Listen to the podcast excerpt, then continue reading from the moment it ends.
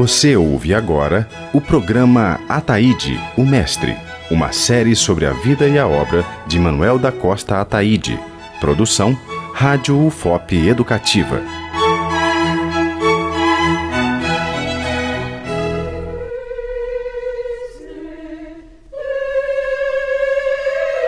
No último episódio, falamos sobre quem contratava os trabalhos de Ataíde e um pouco mais de sua vida pessoal.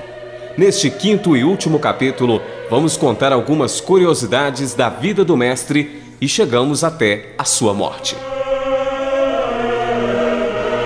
Ao contrário de Aleijadinho, Ataíde obteve grande reconhecimento ainda em vida, inclusive com o título de mestre. Demonstrou ainda habilidades em várias outras áreas, como nos relata a professora Adalgisa Campos. Ataíde era mestre. Ele tinha essa categoria mestre na frente.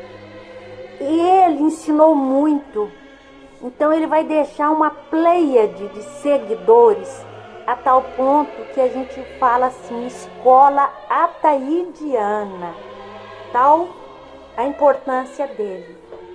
Além de, de ser considerado mestre, ele fazia cartas geográficas. Uma pessoa para fazer cartas geográficas, uma pessoa para fazer pintura em perspectiva, né? É uma pessoa que tem um grande domínio técnico. E ele deixou uma documentação grande. Por quê?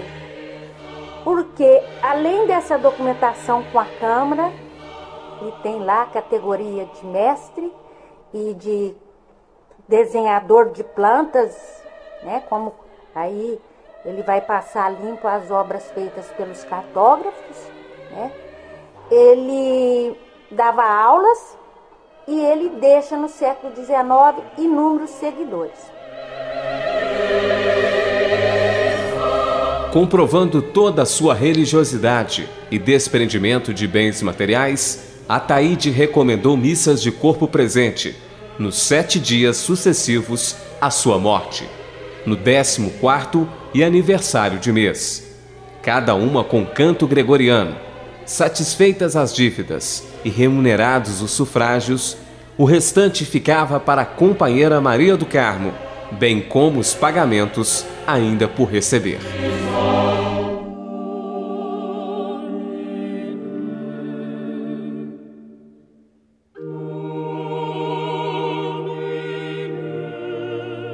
No dia 3 de fevereiro de 1830, faleceu de um ataque de peito, como divulgado em seu atestado de óbito, com todos os sacramentos a que um cristão tem direito, seguindo vontade expressa por ele próprio em seu testamento, escrito quatro anos antes. O mestre Manuel da Costa Ataíde morreu aos 64 anos e foi sepultado na igreja de São Francisco de Assis, na cidade de Mariana.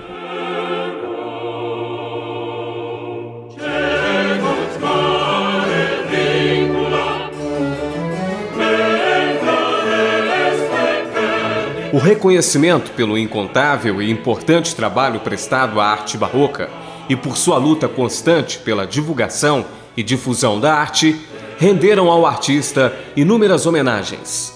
A última delas no Festival de Inverno Ouro Preto e Mariana 2010 é por ter sido seguidor fiel da arte e ter trabalhado pela propagação de seus conhecimentos que Manuel da Costa Taide é considerado um grande mestre.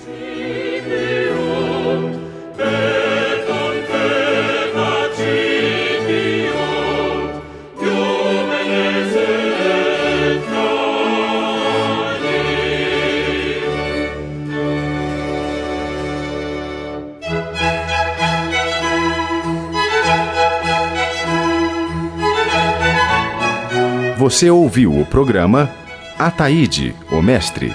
Produção e apresentação: Danilo Nonato e Alan Passos. Trabalhos técnicos: Cimei Gonderim. Uma realização da Universidade Federal de Ouro Preto.